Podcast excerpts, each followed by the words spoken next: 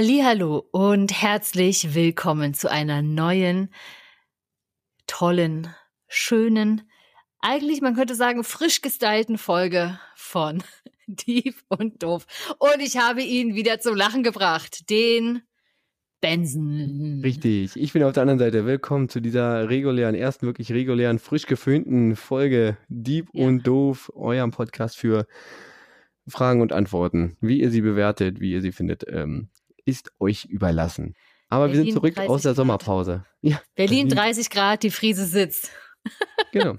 Wenn ihr nicht wisst, warum wir das sagen, Franzi war gerade beim Friseur, ihr seht es nicht, aber es sieht gut aus. Yes. Benson direkt inspiriert, sich die Haare wahrscheinlich, was willst du, ganz weg? Ja, machen wir braucht, ganz weg. Braucht, niemand braucht, Haare. Haare. Niemand braucht Haare. Gerade aber der nicht im bleibt Sommer. dran. Ja, um Gottes Willen, dann sehe ich, sonst sehe ich aus wie 15. ist auch schön. Meine, Dann bist du in der Schule noch als wollt, in der neuen Schule als Schüler. ich wollte gerade sagen, das ist das Einzige, was mich von meinen äh, Schülis äh, unterscheidet, dass ich Bart ja. trage. nicht das schlecht. Ist, und das noch nicht mal bei allen. In der, in der Oberstufe wird es schwierig. Oh, ah ja, na ist doch gut. Vielleicht kann man sich dann äh, in so einem Schulausflug oder so auch unter die äh, SchülerInnen mischen und dann so den Rabatt abgreifen oder ja, so. Ja, das, das, ist, das ist eigentlich doof, weil ah. die Begleitperson eigentlich meistens kostenlos ist. Ah, scheiße. Okay, also eigentlich nee, würde ich dann mehr bezahlen. Ah, nee, das wollen wir nicht. Nee. Auf jeden Fall, nee. ja, Benson hat es gesagt, wir sind aus der Sommerpause zurück. Wir waren ja letztes Mal Richtig. schon so halb zurück ja. mit unseren zwei lieben äh, Gästen, Gästinnen, Hanna und Arne. Mhm. Aber heute geht es ganz regulär weiter. Und Benson, welche tolle Frage hast du denn von der Nichte von Hanna bekommen? Die genau. war doch Premium, die Frage. Premium, Premium. War mega, war richtig schön. Nein, äh, genau, die Frage war, warum haben denn Menschen verschiedene Geschmäcker? Ja? Mm, warum, ja. womit kann das zusammenhängen? Und da habe ich mich so ein bisschen in die äh, Recherche gewagt und ähm, es gibt eigentlich eine relativ easy, logische Erklärung dafür. Ach, das ist ja toll. So leicht hatten wir es ja schon lange nicht mehr im Podcast. könnte sagen, man könnte zusammenfassend sagen, es kommt drauf an. Oh, na, oh. ich bin gespannt. Auf was es ankommt. Bin gespannt, gleich mehr zu hören, denn ihr wisst, die und doof. Tolle Fragen. Benson beantwortet uns heute diese Frage. Von mir gibt es einen tollen Fun-Fact, inspiriert von meiner letzten Urlaubsreise. Mm, oh, da war ich auch schon mal, aber du wirst bestimmt gleich berichten, wo du warst. Ja, ja. Und äh, genau, dann hören wir vielleicht oder vielleicht auch nicht die neue Frage. ja, ich äh, bin irgendwie noch so bei der Vorbereitung, ist mir irgendwie nicht so, ähm, nicht so eine gute Frage bisher untergekommen. Ich muss noch überlegen. Vielleicht mache ich das dann spontan. Vielleicht fällt mir okay. auch unterwegs noch was ein auf dem Weg dorthin. Na, nicht schlecht, nicht schlecht. Ja, aber Benson, bevor wir einsteigen, kurzes Recap. Wie waren denn deine letzten zwei Wochen so? Es ist ja was Schönes passiert. Würde ich zumindest sagen. Ich weiß nicht, wie du dazu stehst. Ey, mein Studium hat angefangen. Ja, auch das. Ich, ich, befinde mich ja jetzt in meiner zweiten äh, Schulwoche quasi. Mhm. Mhm. Weil wir nehmen ja immer Mittwoch auf. Wenn ihr jetzt frühesten Sonntag hört, ist die zweite Schulwoche schon vorbei. Das heißt, ich war wieder zwei Wochen mit äh, Schülis unterwegs und, was ja dieses Jahr neu ist ab diesem Schuljahr, ich darf ja wieder äh, die Schulbank, die Unibank drücken und hatte jetzt am Montag und Dienstag meine ersten beiden Unitage schön von 8 bis 15 Uhr. Ah. Vorlesung bis mittags, danach vier Stunden Übung. Und, war gut? Ja, war ein bisschen, also Dienstag war schon ganz schön anstrengend, ehrlich gesagt, weil, ja. ähm, weil ich ja nicht, äh, manche Leute kennen das, manche Leute nicht. Ich erkläre es mal ganz kurz. Ähm, es gibt Studien, welche, da hat man halt immer so seine Vorlesung, da hört man dem Dozenten zu, darf man ein paar Fragen stellen und sowas und dann wird einem, werden einem Sachen erklärt und dann kriegt man Übungszettel. Und diese Übungszettel macht man äh, während bestimmter Übungszeiten. Ist das so das da, Tutorium dann oder wie das hieß? Und da ist dann quasi, genau, das ist dann quasi auch nochmal ein hm. Tutoriumsmensch, also ein Tutor oder eine Tutorin, die dann äh, Fragen beantwortet, wenn man welche hat. Und in der Zeit mhm. ähm, ja, bearbeitet man das Ganze, um es dann halt am Ende abzugeben. Ah, ach so. Und, oh. Ja, ja. Und wie Hausaufgaben machen vor Ort. Es ist quasi Kontrolle. Hausaufgaben machen vor Ort, genau. Deswegen mhm. ist das die direkte Übung und du musst sie dann irgendwie abgeben. Und die Übungsblätter oder das zweite Übungsblatt am Dienstag war schon so, wo ich mir dann irgendwann dachte, ich glaube, ich habe es jetzt verstanden, wie ich ähm, in einer, also wie ich Dateien von links nach rechts schiebe, in, von einem Ordner in den anderen.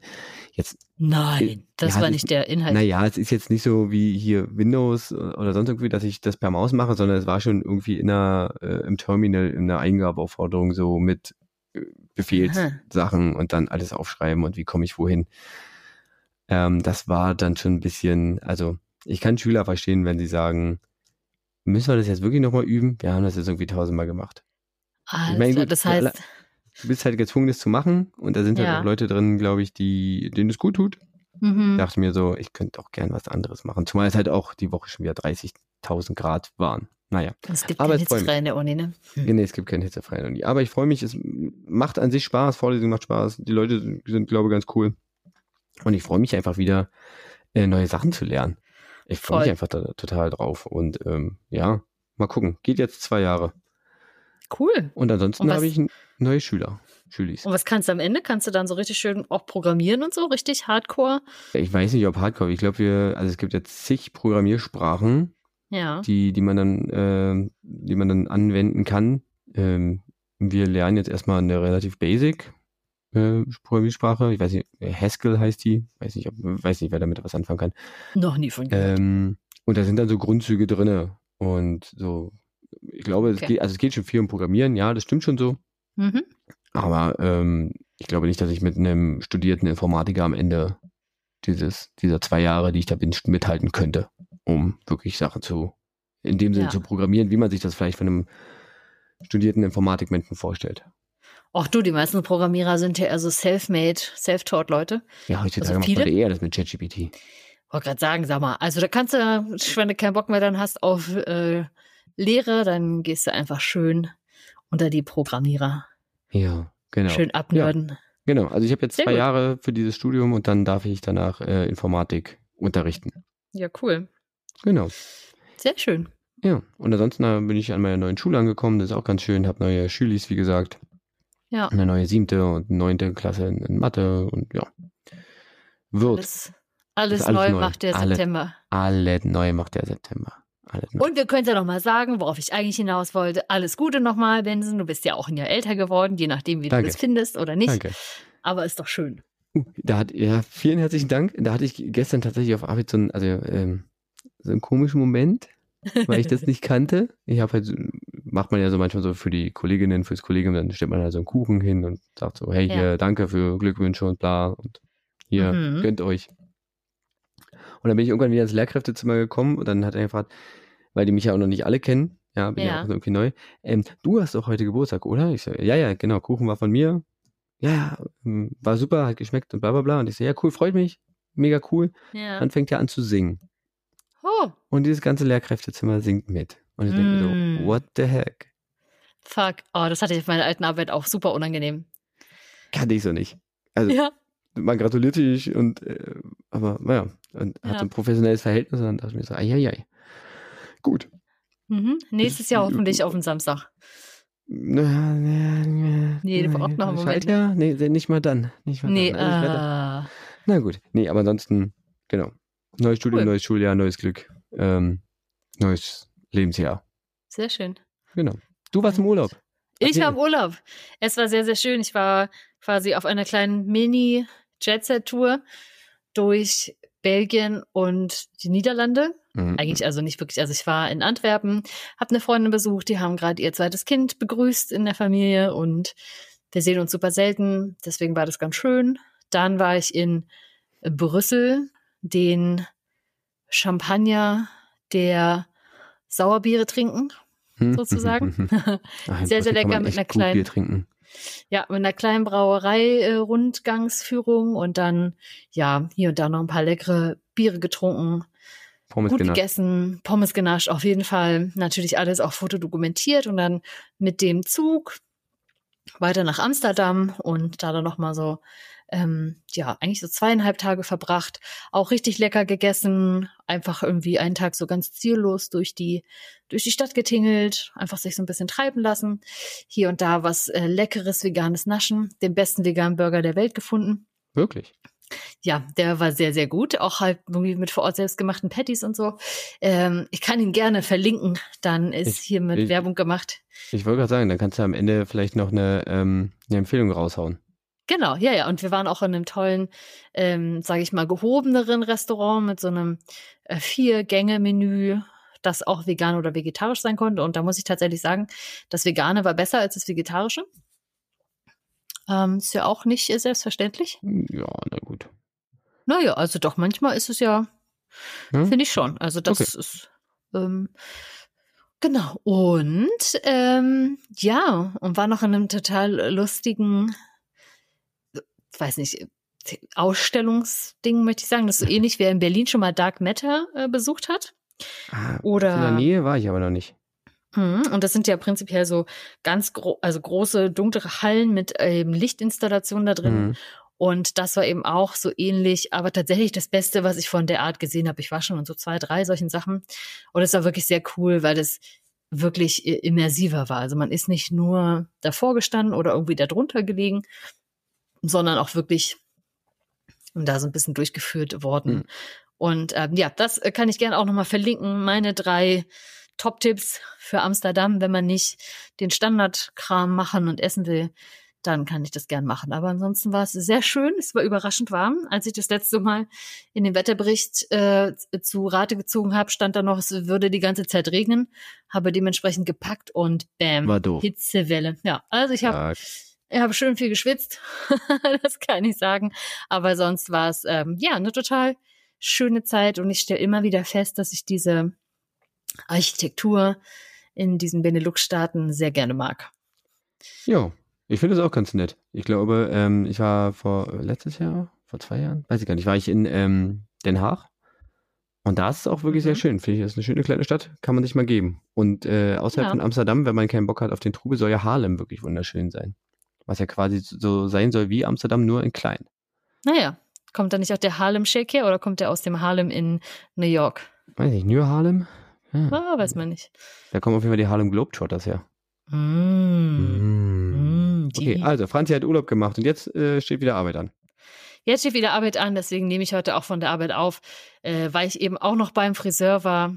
Ah, it's so on, oh mein Gott, it's so anstrengend. It's so anstrengend, my Jet Set Life. What can I do? Just uh, having fun and äh, relaxing. Nee, deswegen ja. muss ich heute einfach ein bisschen hinten dran hängen. Deswegen heute von der Arbeit. Falls es hm. also so lustig äh, ruschelt und knistert im Hintergrund, ich sitze hier auf einem sehr stacheligen Sitzsack. Stark. Okay. Genau. Okay, aber äh, bevor wir gleich äh, zur Frage kommen, Franzi, welches Podcastgetränk hält denn Arbeit für dich bereit? Äh, Arbeit hält für mich bereit ein schon fast ausgetrunkenes Flens. Prost. Stark. Ja, es hat auch erst beim Aufmachen richtig schön einmal äh, den halben Tisch eingesaut. Hm, hat geploppt, so? ist die Frage. So semi nur. So semi. Ich bin in letzter Zeit auch eher enttäuscht bei den äh, mhm. Plop-Erfahrungen. Ja, die wenigsten ploppen in letzter ja. Zeit. Gut. Äh, ich äh, gönne mir ein, äh, das wurde mir nämlich mitgebracht äh, hm. an Freunden, äh, ein Hanfradler. Ah, etwa das von der guten Brauerei mit dem Stern? Sie claro. Ah. Das ist auch wirklich ganz lecker. Ah ja. Und gerade kalt. Das ist wirklich ganz lecker. Und kalt ist ja wichtig. Gut. Möchtest du noch einmal die Frage wiederholen? Die Frage war, warum haben Menschen unterschiedliche Geschmäcker? Mhm. Gut. Und ich werde probieren, das zu eruieren. So, Franzi, ich schicke dir mal ein Bild kann ich gerade nicht. Kann ich, kann ich kein Bild schicken. Okay, probier es nachher irgendwie zu verlinken. Mhm. Ähm, warte mal ganz kurz. Das ist jetzt richtig gut. Das hätte ich auch vorbereiten können. Ja, ich finde es auf jeden Fall total gut. Äh, ihr wisst es ja nicht, Benson und ich nehmen, äh, nehmen ja immer. Oh, jetzt blinkt hier. Blinkt es bei mir? Ja, es blinkt bei dir. Ich habe dir gerade ein Bild geschickt. Ah, äh, wir nehmen okay. Remote auf. ja, wir nehmen, wir nehmen Remote auf. Bei mir blinkt es, weil ich das natürlich nicht gemutet habe. Obwohl, nee, es blinkt ja nur in meiner Dings. Ich glaube, es ja äh, die anderen nicht. Ah, sehr gut. Aber auch de dein Bild ist total lustig versetzt zu deiner Tonspur. Also es ist großartig heute. Stark. Ja, von daher, ich gucke auf das Bild. Ah ja, sehr schön. Mhm. Genau. Ich sehe also, eine Zunge mit Geschmäckern. Genau. Geschmacksrichtungen. Und zwar gibt es im, also die Frage war ja, warum haben Menschen verschiedene Geschmäcker? Mhm. Und erstmal hat ja jeder Mensch auf seiner Zunge die Fähigkeit, verschiedene Geschmäcker wahrzunehmen. Ähm, und die gängigen sind oder waren mal süß, sauer, salzig und bitter. Mhm. Äh, später wurde tatsächlich die fünfte Geschmacksrichtung Umami mhm. äh, hinzugenommen, was im Gemeinhin als eher würzig beschrieben wird einfach. Ja, okay. Und seit kurzem, und das habe ich tatsächlich jetzt, jetzt rausgefunden, gibt es wohl auch die Geschmacksrichtung fettig. Mm, aber. Ja, das ist meine Lieblingsgeschmacksrichtung, muss ich sagen. Genau. Fettig. Schön. ähm, frittiert, gibt es frittiert und paniert und überbacken? Nein, es gibt tatsächlich Unterschiede, ob Menschen die schmecken können oder nicht, aber da komme ich nochmal ah, zu. Auf jeden okay. Fall habe ich Franzi gerade ein Bild geschickt. Man kennt es ja vielleicht, wenn man zum Beispiel, also ich finde immer, es wird einem am äh, meisten klar, wenn man was äh, Saures isst. Mhm. Und dass es auf der Zunge verschiedene Bereiche gibt, wo man welche Geschmäcker wahrnimmt. Denn dort sitzen die Geschmacksknospen. Und zwar haben wir süß ist eher vorne auf der Zungenspitze. Mhm. Sauer ist an den Rändern. Mhm. Salzig ist auch so eher so der vordere Zungenrand. Mhm. Bitter ist hinten Richtung Gaumen, also am Ende. Mhm. Und würzig, Umami ist quasi eigentlich die, fast die komplette Fläche vorne. Interessant. Genau. Ja, das heißt, wir haben verschiedene Geschmacksrezeptoren. Mhm. Beziehungsweise geschiedene, man nennt sie auch Geschmacksknospen und die sind halt unterschiedlich. Im Vergleich dazu, also wir sehen jetzt hier vier, äh, fünf, beziehungsweise dann sechs, wenn wir fettig dazu nehmen, Geschmacksrichtungen, ähm, mhm. weil wir halt nur diese paar Bereiche haben. Im Vergleich dazu ist unser Geruchssinn viel, viel feiner ausgeprägt. Und die Sache ist, dass dieser auch beim Geschmack eine Rolle spielt. Denn äh, wir kennen das, wer eine verstopfte Nase hat, hat zwar den Geschmackssinn, wird aber trotzdem kaum etwas schmecken. Denn ohne den Geruchssinn nehmen wir viele Sachen gar nicht wahr, denn es ist ein Gesamtbild der Geschmack. Ah. Ja, sowohl aus Geschmackserfahrungen und Geschmackseindrücken mhm. als auch aus Geruchseindrücken. Das heißt, theoretisch könnte man sagen, weil der Geruchssinn viel, viel feiner ausgeprägt ist, dass man nicht sagen müsste, das schmeckt aber gut, sondern meistens, das riecht aber gut. Ah. Ja, und das sagen wir auch beim Essen ja auch ganz gut. Ich meine, ich habe es gestern jetzt wieder festgestellt, was ist der schönste Geruch beim Kochen? Zwiebel, Knoblauch. Mm. Richtig. Zwiebel, Knoblauch angebraten. Fertig. Du ja. brauchst nicht mehr. Alles, was danach kommt, ist äh, Makulatur. Ja, ich habe das mal so richtig schön, äh, irgendjemand ähm, hat mir das mal als Tipp mitgegeben, ich glaube, es war sogar ein Koch, der meinte, wenn du ähm, für, zu Hause für Leute kochst, und möchtest, dass sie schon mal beeindruckt sind und dass es gut riecht, leg ein bisschen Knoblauch in den Ofen und lass den nebenbei ein bisschen durchgaren. Ja. Riecht super zu Hause. Ist, ist mega. Zwiebeln, Knoblauch, ein bisschen angebraten. Ja. Und der Rest ist Aber das erklärt es ja. auch. Ja. ja. weil meine Nase ist ja so dauerhaft verstopft wegen bestimmter mhm. Allergien und es ist äh, immer sehr verengt. Und ich merke, dass äh, ich zum Beispiel gar nicht so einen feinen Geschmacks- oder Geruchsgeschmackskombinationssinn habe wie andere Menschen. Mhm. Das ist mir ja. schon öfter aufgefallen. Ja. Genau. Also, warum können wir jetzt überhaupt verschiedene Geschmäcker wahrnehmen? Das ist halt äh, mit, also genetisch, äh, mit der Genetik bedingt. Ähm, und zwar geht es halt um diese Rezeptoren im, äh, in den Riech- und Schmeckzellen. Äh, Riechzellen befinden sich quasi in der Nase, Geschmacksgeschmackzellen im Mund und Rachen. Und äh, die meisten Duft- und Geschmacksrezeptoren kann man sich einfach tatsächlich so wie ein Schloss vorstellen. Ja, wie so ein großes Vorhängeschloss. Und, ähm, oder ein Schlüsselloch. Und die Geschmacks- und Duftmoleküle sind halt quasi die Schlüssel, die dort andocken können. Und nicht jeder ah. Molekül passt in jedes Schloss. Deswegen die verschiedenen Bereiche. Mm, okay. Ja, und das ist halt dann halt wie, ja, wie bei einer Haustür. Mein Schlüssel passt in meine Haustür, dein Schlüssel passt in deine Haustür, aber nicht anders. Mhm. Hm? Genau. Also, wenn wir zum Beispiel Bittergeschmacksrezeptoren haben, dann passt mhm. dazu auch nur ein bestimmtes Bittermolekül in dieses Schloss. Und genau nur dieses, äh, dieser Bitterschlüssel, sage ich mal, öffnet dann dieses Schloss und dadurch kann eine, ähm, ja, gelangt diese Information ins Gehirn und wir nehmen diesen Geschmack bitter wahr. Ups. Ähm, welche Rezeptoren aktiv sind, also quasi bereit für einen Schlüssel sind, ähm, hängt von eurem oder hängt von dem persönlichen genetischen Bauplan ab, wie sehr das ausgeprägt ist. Hm. Das kann auch da sein, dass ähm, durch die genetischen Unterschiede, die wir leicht haben, die Geschmäcker äh, und Gerüche unterschiedlich wahrgenommen werden. Also quasi, mhm. man könnte mhm. sagen, wie groß ist das Schlüsselloch?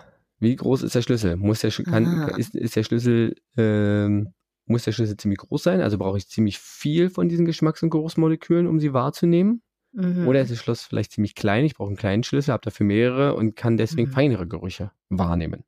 Das heißt, es kann nicht jeder so ein Gourmet-Sternekoch werden, genau. sondern da braucht es schon ein bisschen Veranlagung dazu. Genau. Das muss man dann da, auch noch entdecken. Genau, da kommt tatsächlich Veranlagung rein, hm. ähm, auch weil es zum Beispiel ähm, genetische Bedingungen oder Anpassungen daran gab, weil Geschmäcker haben tatsächlich einen Sinn oder können einen Sinn haben oder ja, Sinn ergeben quasi für den Menschen in der Evolutionsgeschichte. Ah, okay. Ja, also evolutionsbiologisch sind diese verschiedenen Geschmäcker und äh, die Vorlieben dazu äh, tatsächlich sinnvoll. Und zwar ähm, ist die Geschmacksrichtung des Umami, wird auch als äh, Grundbaustein des Lebens genommen, denn sie wird meistens ausgelöst durch Nahrung, die relativ proteinreich ist. Ja, also viele Eiweiße hat, was ja fürs Wachstum und für uns als Mensch äh, sehr, sehr wichtig ist. Ja, Eiweiße zu uns zu nehmen. Ähm, auf der anderen Seite haben wir natürlich auch das Süße, ja, da sagt man so die Grundenergie, denn ähm, Zucker ist, also Zucker ist ja besonders süß und ist mhm. eigentlich, egal in welcher Form, ob Fruchtzucker oder sonst irgendwie, ist ja der äh, bedeutendste Kalorienlieferant für uns. Also quasi der Brennstoff, den unser Organismus braucht, um überhaupt Sachen zu tun, mhm. um Energie zu haben. Das heißt, alles, was süß schmeckt, verspricht, energiereich für uns zu sein. Und deswegen mögen mhm. wir das. Ja, natürlich ist das alles evolutionsbiologisch auf den, naja, was heißt Urmenschen, aber halt auf früher ausgelegt. Und zwar vor die Zeit, bevor wir künstlich Sachen zuckern konnten. Deswegen haben wir ja dieses Problem, dass wir jetzt so am Zucker hängen, weil mhm. es evolutionsbiologisch für uns total sinnvoll ist, süße Sachen ja. zu essen. Ja, Überleben, Energie, ja, dann haben wir Kraft, dann können wir den, den Tag überstehen, dann können wir gegen den Säbelzahntiger kämpfen, weil wir genug Kraft haben. Ja, und heutzutage schütten wir uns einfach zu damit, weil halt die Rezeptoren immer noch befriedigt werden, der Körper immer noch denkt, ja, ist gut, aber wir es eigentlich gar nicht mehr brauchen in der Fülle. Hm, mhm. ja? Ähm, die Geschmacksrichtung sauer ist zum Beispiel eher eine Warnung vor unreifen Früchten. Ja, mhm. Viele Früchte, die noch nicht komplett gereift sind, schmecken sauer. Also warnt uns dieser Geschmack quasi vor ungenießbarer Nahrung. Es gibt natürlich, also Leute, die darauf stehen, es gibt natürlich auch ähm, genug Früchte und ähm, die immer noch irgendwie eine, eine Bitternote haben, äh, Quatsch, ja. eine, eine Sauernote haben. Ähm, aber das ist dann halt eher, also auch die Intensität kann da auf dem Rückschluss geben, wie gut gereift diese, diese Frucht schon ist, ja. Mhm, mh. ähm, genau, salzig ist ebenfalls lebensnotwendig, denn äh, ohne Salz hat der Körper einfach Mangelerscheinungen. Das kann dann zum Beispiel zu Muskelkrämpfen oder sowas können, ist halt einfach ein Mineral, was verbrauchen. Ja, mhm. Und auch das können wir über den Geschmack identifizieren. Ähm, und jetzt kommt das Neue, fettig. Mhm. soll wohl für geballte Energie stehen. Also es ist wie bei Süß und im Umami werden wir auch damit belohnt, mhm. ähm, wenn, also wenn unsere Geschmacksrezeptoren auf was Fettiges treffen, äh, weil das scheinbar auch wertvolle Nahrung ist. Ah ja. Deswegen finde ich es ganz, äh, ganz witzig äh, für die Leute, die ähm, äh, die, Quality Land gelesen haben von Marc-Uwe Kling. Mhm. Die Dystopie. Da ähm, gibt es ja auch die, das Grundnahrungsmittel der Fesatsu. Ja, ja, Fett, Salz, Zucker. Fett, Salz, Zucker. Und damit mhm. haben wir mhm. quasi, wenn wir Umami jetzt rausnehmen, aber haben wir quasi zwei von drei wichtigen oder einfach die eigentlich die drei Energielief zwei Energielieferanten und einmal den äh, Mineralstofflieferanten einfach mhm. in einem Ding. Ist halt Fett, Salz, Zucker, Chips quasi. Gut recherchiert. Ja, deswegen mhm. sind Chips, Pommes ja. ja auch so mega gut, ne? Genau. Mhm. Und als letzten Geschmack haben wir noch bitter. Und äh, Bitter ist ebenfalls eher ein Warnstoff vor giftigem und ungenießbaren. Mhm. Dabei kann man vereinfacht sagen, also je bitterer die Pflanze, desto höher ist die Wahrscheinlichkeit, dass sie für Menschen ungenießbar oder sogar giftig ist. Aha. Ja, okay. Die hierfür wichtigen Gene sind, wie gesagt, von Mensch zu Mensch aber unterschiedlich ausgeprägt. Das mhm. heißt, wir können, wie gesagt, Geschmäcker unterschiedlich stark wahrnehmen. Es gibt ja ähm, auch Anpassungen an zum Beispiel Lebensumwelten. Wenn es zum Beispiel, wenn man in Gebieten wohnt, wo es zum Beispiel, also wir in Europa haben ja ein relativ gemäßigtes Klima. Das heißt, wir konnten relativ, wir können relativ stabil ähm, über das Jahr Sachen anbauen, die uns mit Nahrung versorgen. So, jetzt gibt es aber andere Regionen, wo das nicht so ganzjährig möglich ist. Das heißt, es gibt da Jahreszeiten, zum Beispiel im Sommer, wo es extrem heiß ist, dass man dort auch Sachen essen oder äh, verspeisen muss, um seinen Energiehaushalt zu decken, die aber tatsächlich nicht so energiereich sind. Aber man kann andere Sachen nicht anbauen. So, nicht mhm. energiereich mhm. heißt weniger süß und dafür vielleicht mehr bitter. Und wenn ja. es über Jahre und Jahrzehnte und sowas gemacht wurde in diesen Kulturbereichen oder in diesen äh, Land, äh, ja, in diesen Landstrichen oder Gegenden, dann passt man sich natürlich auch damit an. Ja, weil dann ist das, gehört das ah, einfach okay. zum geschmacklichen Kulturgut. Auch das prägt den Geschmack mhm. von Menschen. Mhm. Ja. Ja. Genau. Ähm, das ist zum Beispiel so, äh, ein Drittel der weißen Bevölkerung Nordamerikas und Westeuropas kann bestimmte bittere Stoffe nämlich nicht schmecken. Hm. Ja. Das ist dann einfach so, dass ähm, bei denen ein bestimmtes Gen, ich kann es dir sagen, TAS2R38, wer kennt es nicht? Ja, sehr, ah, ja, ja, ja. Gene, Gene. mhm. ist entsprechend so verändert, ähm, dass Bitterstoffe, also bei den Menschen, die, die, die, die das mehr gegessen haben, dass Bitterstoffe weniger eine weniger starke Reaktion vorrufen, weil sie es einfach mehr gewohnt sind. Ah, okay. Blödsinn. Warte mal, eine nee, weniger starke Reaktion, weil sie, weil wir nicht daran gewohnt sind. Moment, jetzt habe ich, das ist ja Blödsinn. Warum schmecken wir es dann nicht? Ja, vielleicht, weil wir es einfach nicht gebraucht haben, weißt du, wenn es diese Bitterstoffe einfach nicht gibt. Ja, kann auch sein. In unseren Pflanzen, weil wir sie nie gebraucht haben, weil sie immer nah, nährreich und so weiter waren. Mhm. Also es kann ja, ja, zwei Ecken geben. Einmal eine Desensibilisierung auf der einen Seite. Genau. Und, und einmal wahrscheinlich eine Verkümmerung auf der anderen. Der anderen Seite, genau.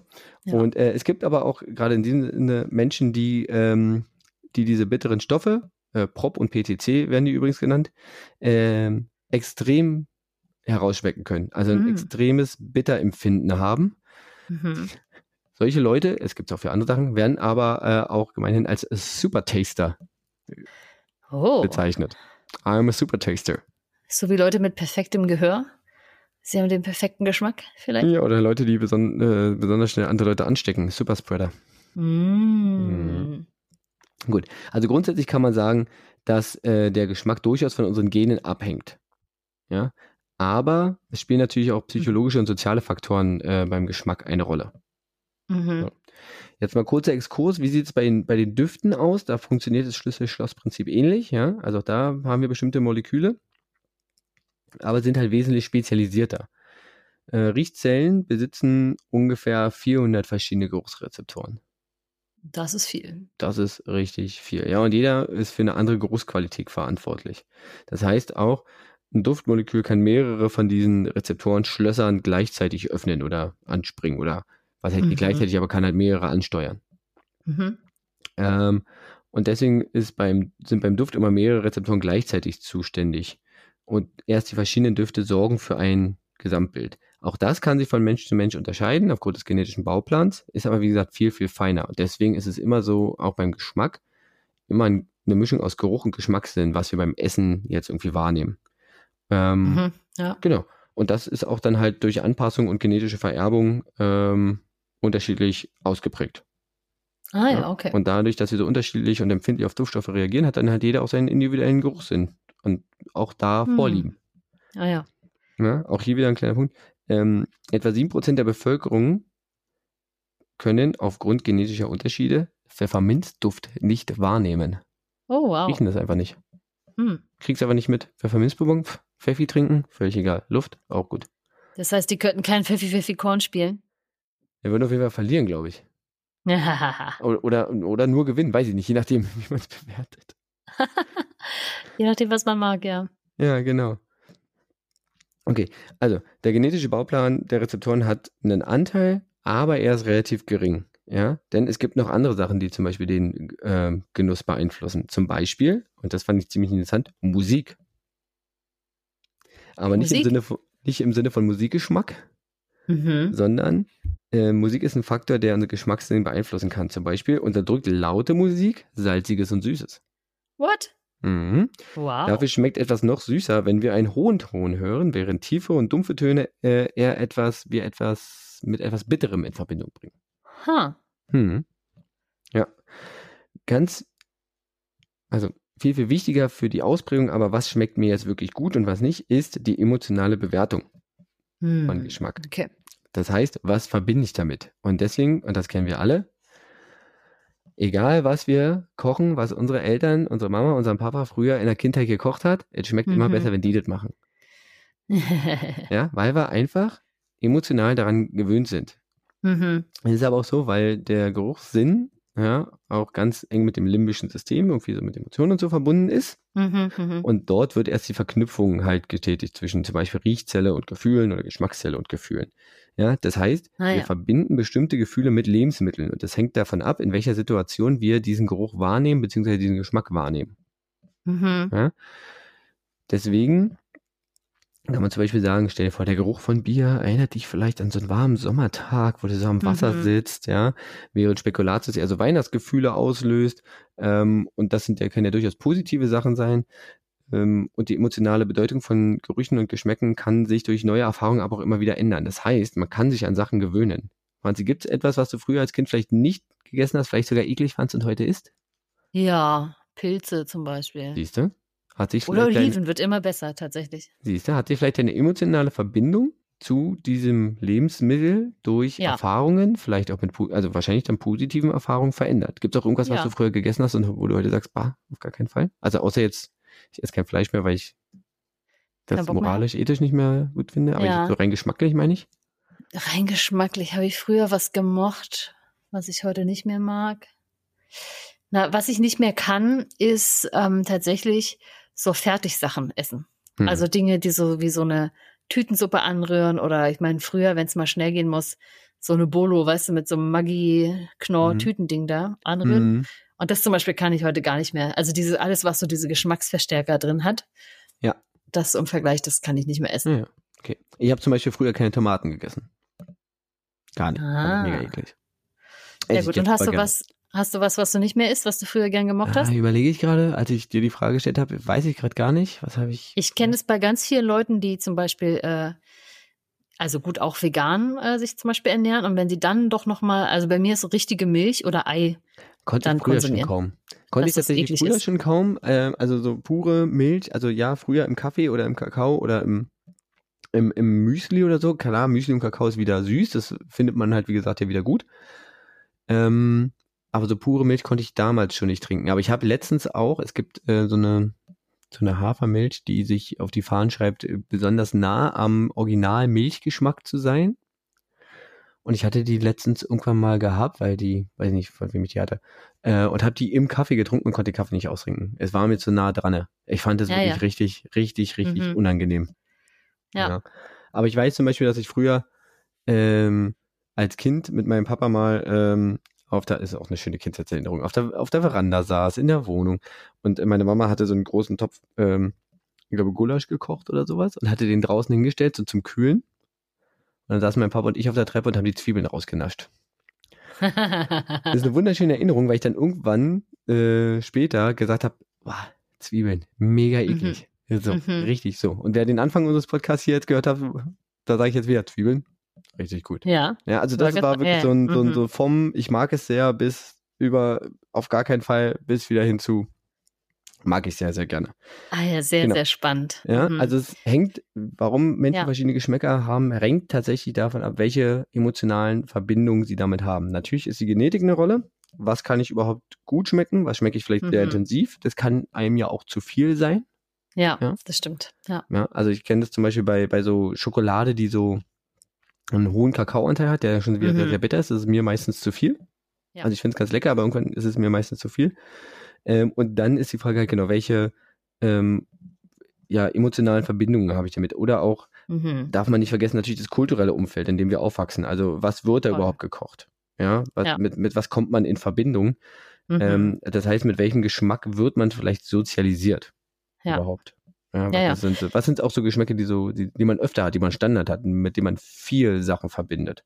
Ja. ja. Und welche sind eher die weniger, die es vielleicht selten gab oder mhm. ähm, die uns vorgelebt ja. werden, ähm, die negativ, mit negativen Sachen verbunden sind, die wir dann halt eher ablehnen. Das heißt, es ist vom, Grund her eine genetische Komponente, wie mhm. stark wir und was wir wie schmecken können. Und dann ist es aber ganz viel Erfahrung und äh, äußere Einflüsse durch ja ähm, ja, Sozialisi Sozialisation. Oh Gott, ich glaube, ja. ich habe es falsch ausgesprochen. Aber du weißt, was ich meine. Ja. Sozialisierung. Genau. Sozialisierung. Ja, ich weiß ja. mal nicht, ist es Sozialisierung oder Sozialisation? Ich weiß es nicht. Ich glaube, es sollte Sozialisierung sein. Aber Je nachdem, nicht, wie du sozialisiert wurdest. Frag nicht die Sozialarbeiterin, die das studiert. das hat keine mit Sozialisierung zu tun. Ja, genau. Aber ich finde, ja, äh, diesen kulturellen Aspekt total interessant, weil ähm, ja, wenn man bestimmte Kombinationen nicht gewohnt ist oder bestimmte zum Beispiel Teil von, von Tieren essen. Also ich weiß noch in China, ja, diese ja, ja. Hühnerfüße, die gesnackt wurden, wo ich dachte so, uh, na, und also wo man schon so eine Vorprägung hat oder auch Menschen, die so mal Insekten probieren, wo man erstmal da über so eine Schwelle, glaube ich, rüber muss. Also manche, nicht alle. Und ich habe so eine witzige Geschichte, wo mir eine Sache nicht mehr geschmeckt hat, mhm. weil ich wusste, was drin ist. Bah. Das war die äh, tote Oma auch Blutwurst genannt und ich saß irgendwann, aber wirklich, ich muss sagen, bestimmt so mit 15, 16 mit meinen Eltern am Tisch, meinte sie, ja, warum heißt es eigentlich tote Oma? Wusste niemand so genau. Da war ich so, hm, aber warum heißt es eigentlich Blutwurst? Und meine Eltern guckten mich beide sehr entgeistert an. Dachte uns, Mensch, eigentlich haben wir doch ein halbwegs intelligentes Kind. Was ist denn das jetzt für eine Frage? Ich meine, so, weil da etwa Blut drin ist und beide lachen und so, ja, naja, was denkst denn du? Ich habe es auf der Stelle ausgespuckt und konnte es nie wieder anfassen seitdem. Warum auch immer, aber das ist wenn, so ein... Wenn Blutwurst aus Blut gemacht wird, aus Sonnenblumenöl aus Sonnenblumen, aus was wird ja. Babyöl gemacht? Das ist genau nämlich die spannende Frage. Das ist nicht die Frage. das ist nicht meine Frage fürs nächste Mal. Woraus ist Babyöl gemacht? Nein. Woraus ist Babyöl gemacht? Richtig. Ja, Nein, das, das ist es nicht. Ich ähm, bin mhm. immer noch am mhm. überlegen, aber auf jeden Fall bin ich mit dem Thema jetzt erstmal fertig. Wie gesagt, sehr gut, vielen lieben Dank. Ich gesagt, es ist ein bisschen kürzer. Okay. Aber ich hoffe, es wird äh, trägt trotzdem zur ähm, ja, ja, es ist trotzdem genug gewesen, äh, sodass mhm. Hannas Nichte vielleicht eine Antwort erhalten hat. Genau, die ist ja, glaube ich, so fünf oder sechs und da kann man ganz klar sagen, liebe Nichte von Hannah, was, ich versuche mal, ob ich es verstanden habe, ob ich es zusammenfassen kann. Oh ja. Liebe Nichte von Hannah, es kommt darauf an, wie man so ausgestattet zur Welt kommt. Ja, welche Bild Schlösser du im Mund hast. Genau, ob du jetzt ganz viele große, kleine Schlösser im Mund hast und äh, ob du die passenden Schlüssel findest, ob Richtig. das Schloss da reinpasst. manchmal ist es aber auch so, dass man lernt, welche Sachen einem gut schmecken und welche nicht. Und genau. von Zucker wird man abhängig, also nicht essen. Genau. Welche Schlösser sind schön, oh, welche Schlüssel sind schön und welche Schlüssel sind eher Ibaba. Genau. Ja. Aber das sagt dir, das sagt dir Tante Hanna. Das sagt dir Tante Hanna. Und ich überlege gerade, ob man Kinder, wenn man Kindern immer zu so einer Bestrafung noch so ein Schokoriegel gibt, ob sie das dann negativ verbinden und keinen Bock auf Süßes haben. Okay, da reden wir jetzt nicht. Klassische Konditionierung nach Pavlov. Ja, genau. Da war doch auch die tolle Frage, hat Pavlov ans Hundefüttern gedacht, wenn er die Glocke gehört hat. ja, genau. Wer, wer, wer ist hier eigentlich äh, das Experiment und wer beobachtet? Wer genau, wird hier eigentlich untersucht? Mitkonditioniert, genau. Genau. Wer wurde hier eigentlich konditioniert? Herrlich. Genau. Ja. ja. Dem, ja, äh, vielen lieben Dank. Ja, das war's so. Sag ich mal, stellvertretend jetzt für Hannas Nichte. Ich vielen lieben Dank. Wenn, wenn nicht, äh, kriegt ihr am Ende wieder den äh, Infoblog, wo ihr uns erreichen könnt oder wo wo sie genau. uns erreichen kann. Da, da könnt ihr dann äh, nochmal hinschreiben. Und ansonsten hat das Kind ja noch Eltern und Tanten und Onkels und die können ja auch nochmal übersetzen. So. Richtig. Genau. Dann sind wir ja bereit für meinen Fun Fact, oder? Korrekt, sind wir. Super. Das ist total toll. Trommelwirbel, Fun Fact. Muss ich den reinschneiden? Nein, nee, alles gut. Wir schneiden, haben wir gerade wir schneiden hier doch nicht. Wir schneiden hier doch nicht. Und zwar, wenn man, so wie du zum Beispiel, schon mal in, in den Niederlanden war oder auch äh, in Belgien habe ich das gesehen, aber man kennt es auch aus Großbritannien. Da ist ja eine, zumindest in den Städten, eine bestimmte Art Baustil sehr verbreitet. Backstein. Genau, Backstein. Und wie sehen die Häuser so aus? Ähm, Schma schma schmale Grundfläche, ziemlich hoch. Genau, schmal, also ziemlich hoch. Mittelalterlich irgendwie. Genau, schmal, ziemlich hoch und dann meistens noch ziemlich tief. Ja. Genau. Und jetzt ähm, habe ich tatsächlich die spannende Frage, weil ich mich das nämlich auch gefragt habe. Warum wurden denn die Häuser so gebaut? Weil eigentlich ist es ja total unpraktisch. Man muss viele Treppen steigen, man muss Zeug wahnsinnig weit nach oben hieven und ähm, wenn es brennt, dann fackelt doch gefühlt die halbe Straße ab. Ich, ich glaube, ich habe mal, äh, ich glaube, ich habe tatsächlich diesmal eine Idee, denn ich glaube, oh. das mal irgendwo gelesen zu haben. Vielleicht ist es auch eine, vielleicht hast du auch eine andere Begründung, aber ich meine mal gelesen zu haben. Das. Deswegen habe ich auch gesagt, mittelalterliche steht oder früh steht das. Mhm. Man zahlt ja heutzutage Grundstückssteuern für ja. Häuser und sowas. Ähm, oder Grundstücke generell. Und ich bin der Meinung, dass es früher so war, dass sich die bemessen hat an der Breite der Häuserfront zur Straße hin. Deswegen war es clever, eine schmale Häuserfront zu haben und deswegen lieber tief nach hinten und in die Höhe zu bauen, weil diese beiden Werte, also die Tiefe nach hinten und die Höhe nach oben, keinen Einfluss hatten auf die Grundstückssteuer, beziehungsweise auf die, also ich nenne es jetzt Grundstückssteuer, es hieß wahrscheinlich damals anders, sondern lediglich die Breite des Hauses. Benjamin, herzlichen Glückwunsch. Herzlichen Glückwunsch. Das ist exakt genau die Erklärung. Geil. Das ja. habe ich tatsächlich wirklich mal. Ich glaube, ich muss meine Sehr Geschichtslehrerin cool. anrufen. Ich glaube, die hat nicht das tatsächlich mal so als auch als Funfact, also die hat es natürlich nicht Funfact genannt, äh, aber, mhm. aber ähm, erklärt. Geil. Ja. Yes. Na, es sind nur, weiß ich nicht, 70 Folgen hat es noch gebraucht. ich glaube, wir sind sogar bei der Folge 70. Könnte sein. Könnte ja, ich sein. glaube, es sind wir, oder? 71, wer weiß. Es hat Ach. nur 70 Folgen gedauert, bis ich Patrick mal wusste. Ja. Wir hören hier auf. Dieses Projekt ist vorbei. Ich brauche keine neue Frage. Ich habe ja alles erreicht, alles durchgespielt. Freunde, das war's. Glückwunsch. Genau. Das war's. Jetzt halt Alter reicht, jetzt kann ich gehen. Tatsächlich ist das ein ein wesentlicher äh, Teil tatsächlich der Antwort. Denn man hat damals noch nicht quasi schon vorgefertigt jetzt Grundstücke vergeben, so wie das ja heute ist. Ne? Da ist mhm. es ja alles durchgeplant, da hast du dein Flurstück und dann ähm, ist das vermessen zugeteilt, hat schon, ich sage mal, BesitzerInnen, VorbesitzerInnen, irgendwer steht schon im Grundbuch, wenn mhm. nicht gerade irgendwie Bauland oder so, wenn es frisch umgewidmet wurde. Und damals sowohl ähm, in, den, in den UK, aber auch in den Benelux-Staaten war es eben so, dass wenn man na, da nochmal genau hinschaut, und deswegen ist es auch so eine hanseatische Bauweise, könnte man fast sagen, dass ja sowohl Brüssel, also Brüssel vielleicht nicht so genau, aber so Amsterdam, äh, auch Rotterdam, äh, Antwerpen auch, das sind ja alles auch wirklich bedeutende Hafenstädte gewesen. Hm. Und damals. Ja, teilweise ja immer noch. Also, Teilweise immer noch, genau. Amsterdam ist, glaube ich, immer noch der, äh, Amsterdam, äh, Antwerpen immer noch der zweitgrößte Hafen Europas nach Rotterdam. Genau, und ich glaube, äh, Antwerpen ist der, ist der größte, was habe ich letztens gelesen, ähm, Hafen für den internationalen Diamanthandel. Ja, ja, sowieso. Genau. Antwerpen ist die Diamantstadt hm. schon sehr lange und äh, das heißt, dass diese Städte so im Mittelalter, als dieser ganze ähm, ne, Hanse und dieser Handel mhm.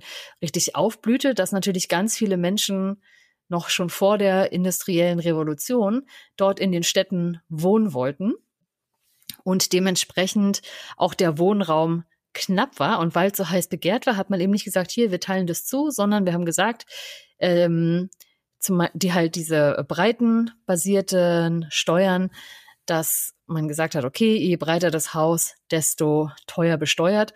Und in den UK tatsächlich, ich weiß gar nicht, ob das äh, in den Benelux-Staaten dann auch so war, man sieht ja oft, dass diese Häuser also wenige, aber dafür größere Fenster haben. Und tatsächlich gab es in den UK mal die Window Tax. Window Tax. Das heißt, je genau. mehr Fenster oder je, nee, je mehr Fenster. Je mehr Fenster. Deswegen haben genau. sie lieber einzelne große gebaut. Ja, genau. Ah, da war quasi, ja. ja. Ähm, und deswegen ist es tatsächlich so, dass ähm, in Amsterdam, ich weiß nicht, ob sie es da auch sagen, aber da waren ja oft, das habe ich ganz oft gesehen, dass wirklich auf dem untersten Stockwerk riesenhohe Fenster waren, die aber, wo man gesehen hat, dass die Fenster an sich über zwei Stockwerke gehen. Das heißt, man hat quasi den Boden vom Fenster hm. aus gesehen. Hm. Wahnsinnig interessant. Und es gab tatsächlich auch wohl in, und das war glaube ich aber auch in den UK, die Brick Tax, das heißt, es wurde einfach nach verwendetem Stein, je nachdem, wie viele Steine verbaut wurden im Haus, ähm, so viel Steuer wurde dann darauf gezahlt. Ja, so ein Fenster eigentlich ganz gut, weil dann spare ich mir ein paar Steine, ja, so riesige Fenstereinsätze. Genau, das eben auch. Und das Spannende natürlich für die äh, Städte war ja, dass ähm, wenn man mehrere kleine Plots auch hatte, dass man natürlich ja viel mehr Leute besteuern konnte, mhm. als eben nur quasi manche Leute öfter. Und ja. so kann man ganz gut sehen, wer sage ich mal, etwas wohlhabender war. Da sind die Häuser etwas breiter ausgefallen. Und wer vielleicht weniger wohlhabend war und oder sich das halt nur gerade so leisten konnte, da waren die Häuser einfach nochmal ein bisschen schmaler. Und deswegen ja auch diese ganzen steilen äh, Treppen da drin. Hm. Ja, ja, geil. Geil, cool. Genau. Krass. Ja, das ist ich, mein Ich, ich wollte gerade sagen, ich finde es halt, ich finde es halt, äh, ist auch wieder so ein geiles Beispiel dafür, ähm, wie Menschen Energie darauf verwenden, um Schlupflöcher in ja. Regeln zu finden. Ja. Einfach um zu sagen, ich möchte nicht so viel zahlen. Dann baue ich das Ding halt, keine Ahnung, schmal vorne und werde nach hinten noch breiter. Vielleicht sogar. Das würde ja auch gehen. Blöd ist, wenn auf der anderen Seite auch noch eine Straße ist. Na, na, doof hm. ist natürlich nur, wenn der neben dir auch irgendwie Lust hat, noch nach hinten zu bauen. Ja, dann gibt es also ein Haus, was ein kleines Dreieck einfach nur ist. So, so ja. Vorne breiter wird nach hinten noch schmaler. Ja, aber deswegen sieht man ja auch, dass äh, diese Häuser oft dann auch so eine Brandmauer dazwischen haben bei den Gärten, dass es eben nicht so schnell umgreifen kann. Mhm. Und auch, dass die Gärten halt relativ schmal sind, weil natürlich auch Wohnfläche maximiert wurde ja. und jetzt da, weniger. Ja, da hat man doch nicht so gedacht, dass man irgendwie mal raus ins Grüne muss oder an die, an die persönliche ähm, gefällt. Was? Naja, man muss ja auch, glaube ich, dazu sagen, dass damals zu den Zeiten, als die Häuser gebaut wurden, gerade so Amsterdam, wo so Ring für Ring erschlossen wurde, auch bei diesen ganzen ja. äh, Grachten, ja. dass natürlich das Grün damals sehr viel dichter dran war als heute. Ja, das stimmt auch wieder, natürlich, ja. klar, klar. Und irgendwann äh, durch die immer weitere Erweiterung war es dann halt weit weg, klar. Ja, cool. Ja. Freut mein Fun Fact. Sehr. Dein Fun Fact. Sehr gut. Cool, sehr gut. Gut gewusst, gut gewusst. Du, ähm, wolltest du noch deine, deine Empfehlung jetzt hier sagen oder hauen wir die einfach nur in die ich kann äh, gerne die Empfehlung sagen, den Burgerladen weiß ich nicht mehr, das muss ich nochmal raussuchen. Ja, okay, Burgerladen aber, danach in der Folgenbeschreibung. Genau, aber das Restaurant, wo ich war, wo es so ein bisschen mehr so Fine Dining, vier Gänge gab, man konnte sich entscheiden, vegan oder vegetarisch, ähm, hieß äh, De Waaghals. De Waaghals. Also es war beides in Amsterdam. Beides in Amsterdam. Mhm. Und also das war wirklich sehr, sehr lecker und auch, ich würde sagen, okay erschwinglich. Also es ist jetzt nicht, dass man danach völlig bankrott ist oder so oder es das Ultraloch reißt. Vor allem ist man davon satt geworden und das war schon mal sehr bemerkenswert. Und ähm, ja, also für, für Brüssel kann ich empfehlen, wer sich gerne gutes, gutes Sauerbier mal einhelfen möchte, kann man in die Cantillon Brauerei in Brüssel gehen. Ah ja. Auch sehr toll. In Brüssel kann ich noch ein Restaurant empfehlen, das ist, äh, ist rein vegan, das ist auch ganz lecker, ist äh, The Judgy Vegan. Mm. Mhm. Das, das klingt gut. Hätte ich dich mal vorher gefragt. Ja, hättest du mal. Hast du aber nicht. Haben wir aber nicht. So ein Pech. So, Benson, haben, haben wir genug Zeit rausgeschunden? Hast du eine Frage? Ja, ich, ich habe ich hab, ich hab tatsächlich eine Frage, die ähm, schon wirklich alt ist. Mhm. Aber die gerade so ein bisschen, vielleicht äh, erzähle ich dazu eine kleine Geschichte. Okay. Ähm, und zwar ähm, muss ich kurz, warte mal, gib mir mal ganz kurz, ich muss mir kurz was aufschreiben. Ja, ich, ich mache hier so ein bisschen kleines Entertainment noch. Ähm, Nein, brauchst du nicht. Kann, äh, also okay. So. ich habe mich gerade warm geräuspert. Die neue Frage. Ja. Ähm, eine kleine Geschichte. Ich weiß nicht, ob du es mitbekommen hast. Ähm, die Polizei Bayern in ja. Augsburg. Ah, nee, weiß ich nicht. Nee. Hat wohl scheinbar, gab es da wohl ähm, war ein warmer Tag, ja, Polizisten während mhm. eines Fußballspiels, die Fans waren schon alle drinnen und sie dachten sich so, Mensch, hier ist ja so warm. Offizielle Verlautbarung ist, wir machen mal eine kleine Wasserschlacht. Aha. Und hups, das ist ja überhaupt gar keine Wasserpistole, die ich hier in der Hand habe. What? Und somit löste sich ein Schuss, durchschlug die Bullenwanne, oh, das Polizeifahrzeug und traf, auf, und traf auf der anderen Seite ähm, den Kleinbus des äh, Mönchengladbacher Fanprojekts. Niemand ei, wurde ei, verletzt. Ei. Mhm. Und jetzt gibt es halt so äh, waghalsige äh, Untersuchungen oder einfach keine Untersuchung oder sonst irgendwas. Und ich finde, das war ein Beispiel, was mir wieder in äh, Erinnerung gerufen hat, dass wir in manchen Stellen, an manchen Stellen, mit der Polizei tatsächlich ein kleines Problem haben. Ah. Und das hat mich wieder, das hat mich wieder dazu gebracht, dass wir ja auch, äh, ich habe da wieder ein bisschen was dazu gelesen, dann liest man ja auch immer wieder über Fälle von ähm, ja, Polizeigewalt und sowas. Ähm, hast du es zum Beispiel mitbekommen mit dem mit Demonstranten, äh, dem, der sich auf die Straße geklebt hat, dem die Polizistin dann erstmal die, den Ölkanister, also den Olivenölkanister über den Kopf geschüttet hat, außersehen mhm. natürlich? Hm, nee, das habe ich nicht mitbekommen, aber ich ja. habe nur die, die eine Sache mitbekommen, wo er ganz klar angekündigt hat, ich werde ihnen jetzt wehtun, wenn sie nicht gehen und es wird sehr, sehr wehtun. Genau. So, und, dann, und ich habe mich gefragt, gibt es valide Ansätze dafür, ähm, wie man das in meiner Augen durchaus existierende äh, Problem der Polizeigewalt in Deutschland angehen kann? Ich will nicht sagen lösen kann, aber mindestens mhm. angehen kann. Also Polizeigewalt gegenüber BürgerInnen. Gegenüber BürgerInnen und mhm. auch gegenüber, also auch, ähm, ich habe irgendwie, wenn ich das so lese, immer das Gefühl, werden solche Leute überhaupt verfolgt? Also äh, gibt es da mhm. ja. Sachen, ja, gibt es da Folgen und sowas? Also ich bin der Meinung, es gibt ein Polizeigewaltproblem in Deutschland und ich frage mich, wie kann man das lösen?